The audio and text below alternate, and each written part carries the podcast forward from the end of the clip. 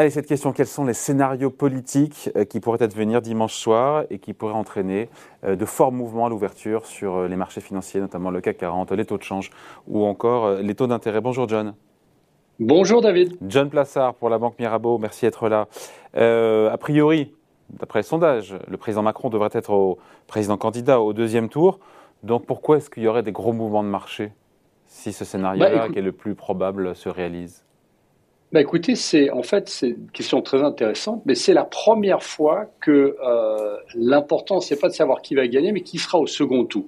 Euh, on a vu que cette campagne présidentielle avait perdu de l'intérêt euh, pour les électeurs. Hein. Je vous rappelle quand même que TF1, pour la première fois dimanche soir, va, proposer un film hein, à la place d'un débat, comme il y a toujours eu lieu euh, par le passé.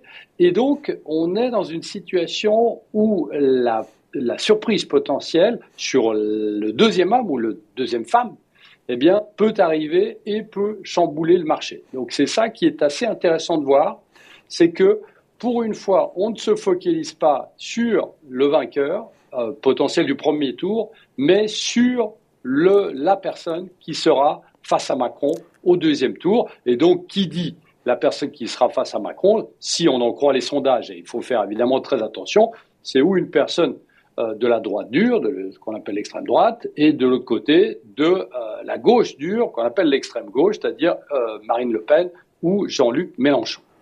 Quel serait le, pire des scénarios pour les marchés? Ce serait d'ailleurs que, le, Macron ne soit pas au second tour, peut-être, non?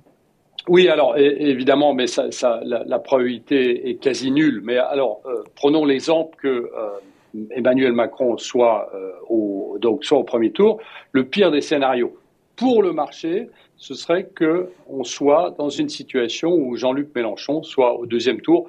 Donc, on aurait une très forte réaction des marchés euh, euh, lundi matin. On pourra détailler euh, ce, qui, bougera le plus. Sinon, si on respecte les sondages, le pire du scénario serait que, en fait, l'avance de, d'Emmanuel Macron soit très faible. C'est-à-dire qu'au lieu des 26% qu'on lui prête aujourd'hui, il soit plus proche de 24 voire 23% et que l'écart lors du premier tour soit très très faible avec Marine Le Pen. Donc ça, ce serait euh, une situation qui serait défavorable pour les marchés. La deuxième chose qui serait aussi pire, ce serait que en fait le taux d'abstention soit, et on s'attend à un taux d'abstention très fort, eh bien que le taux d'abstention soit plus de 30% puisqu'on sait très bien que lorsque le taux d'abstention est très fort, ça peut nous apporter une surprise très importante au deuxième tour. Et on se souvient que en 2002, lorsque Jean-Marie Le Pen était passé, il était passé notamment parce que le taux d'abstention était très très fort. Donc ça, c'est vraiment ce qu'on va surveiller euh, dimanche soir. Les classes d'actifs qui pourraient bouger le plus lundi à l'ouverture, selon vous?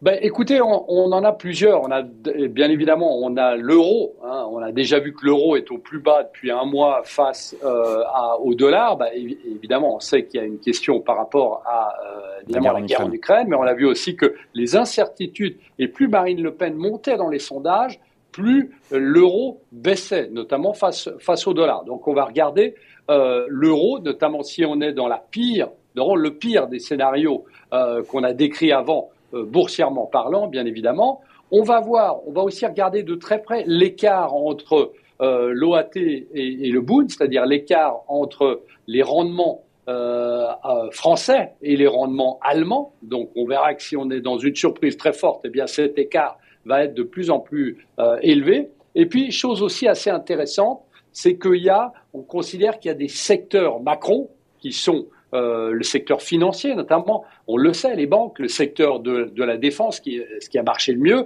le, secteur des matériaux de construction.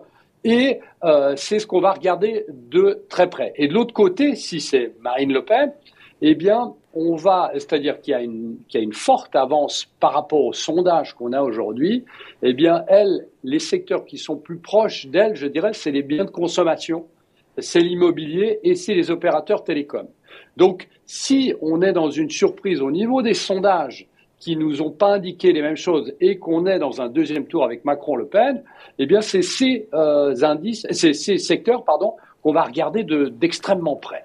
On se dit que euh, entre le premier et le second tour, les 15 jours pourraient quand même être agités, encore une fois, sur les marchés, parce qu'on voit que le, score est très très serré, d'après, encore une fois, les enquêtes d'opinion. Euh, on est parfois dans la marge d'erreur entre Marine Le Pen et Emmanuel Macron.